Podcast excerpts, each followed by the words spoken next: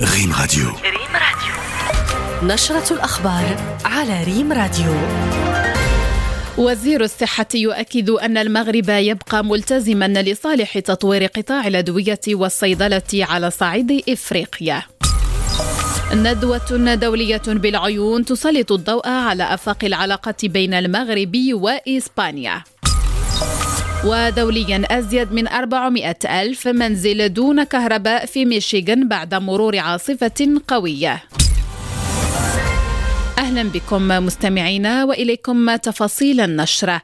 المغرب يبقى ملتزما لصالح تطوير قطاع الأدوية والصيدلة على صعيد إفريقيا، هذا ما أكده وزير الصحة والحماية الاجتماعيه خالد طالب بمراكش خلال كلمة ألقاها نيابة عنه مدير مديرية الأدوية والصيدلة بالوزارة عزيز مرابطي في افتتاح أشغال Pharma Africa Meeting المنظم على هامش أشغال الدورة العشرين للمعرض الصيدلي Officine Expo. مضيفا أن بلادنا ستحرص على تعزيز علاقتها متعددة الأطراف والنهوض بها مع البلدان الإفريقية قصد إرساء شراكة حقيقية تشكل الحجر الأساس للتضامن والمنفعة المتبادلة في إطار التعاون جنوب جنوب الذي يفتح آفاقا واعدة للتنمية المستدامة. وفي موضوع آخر سلط صحفيون مغاربة وإسبان أمس بالعيون خلال ندوة دولية تندرج في إطار النسخة الأولى للملتقى الجهوي حول الإعلام والمجتمع المنظم من طرف الفيدرالية المغربية لناشري الصحف تحت شعار الجوار الطبيعي والآفاق الواعدة بين المغرب وإسبانيا الضوء على الدينامية الجديدة التي تشهدها العلاقات بين البلدين داعين إلى مزيد من التقارب السياسي والاقتصادي بين المملكتين. المتدخلون أكدوا على الدينامية الجديدة التي تعرفها العلاقات بين المغرب وإسبانيا وفي مقدمتها اعتراف مدريد بالمخطط المغربي للحكم الذاتي باعتباره الأساس الأكثر جدية ومصداقية لتسوية النزاع المصطنع حول الصحراء المغربية. ونتوجه إلى الصويرة حيث شكل موضوع مدونة السير بين الجانب الردعي والسلوك المدني محور لقاء نظم مؤخرا بالصويرة بمبادرة من النيابة العامة وذلك بمناسبة اليوم الوطني للسلامة الطرقية.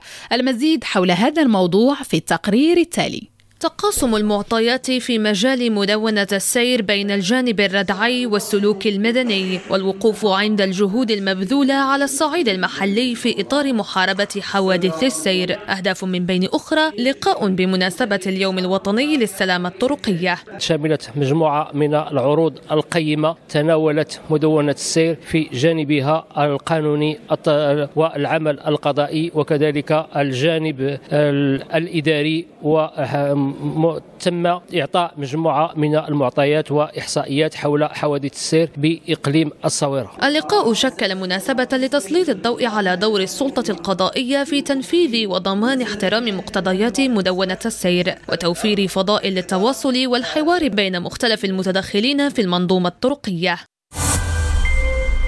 وفي جديد أحوال الطقس ببلادنا تتوقع المديرية العامة للأرصاد الجوية أن تتميز الحالة الجوية عامة. اليوم بطقس بارد نسبيا ومصحوب بصقيع أو جليد. بكل من مرتفعات الأطلس المنطقة الشرقية الريف والجنوب الشرقي. مدير مصلحة التواصل بمديرية الأرصاد الجوية الحسين يعبد يمدنا بالتفاصيل.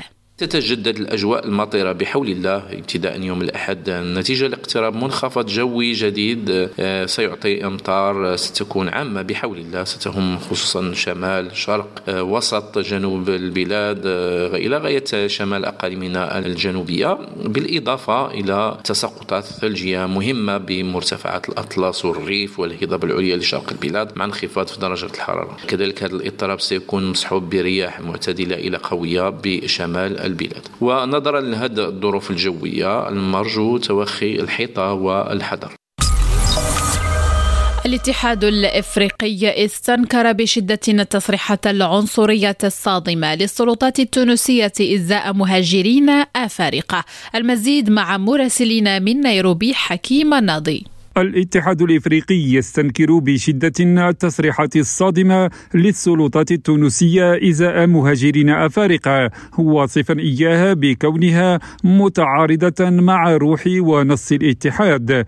ففي بيان صدر يوم السبت أدان رئيس مفوضية الاتحاد الإفريقي موسى فاقي محمد أدان بشدة التصريحات الصادمة للسلطات التونسية إزاء مواطنين أفارقة والتي تتعارض مع روح المنظمة ومبادئها التأسيسية. وجاء في البيان أن نائبة الرئيس مونيك نسانزا باغانوا ومفوضه الاتحاد الإفريقي للصحة والشؤون الإنسانية والتنمية الاجتماعية ميناتا سامات استقبلتا نيابة عن الرئيس الممثل الدائم لتونس المعتمد لدى الاتحاد الإفريقي. وعبرتا خلال هذا اللقاء عن القلق الكبير للاتحاد الإفريقي بشأن شكل ومضمون التصريح الذي يستهدف مواطنين أفارقة بغض النظر عن وضعهم القانوني في البلاد. حكيم ناظر راديو نيروبي.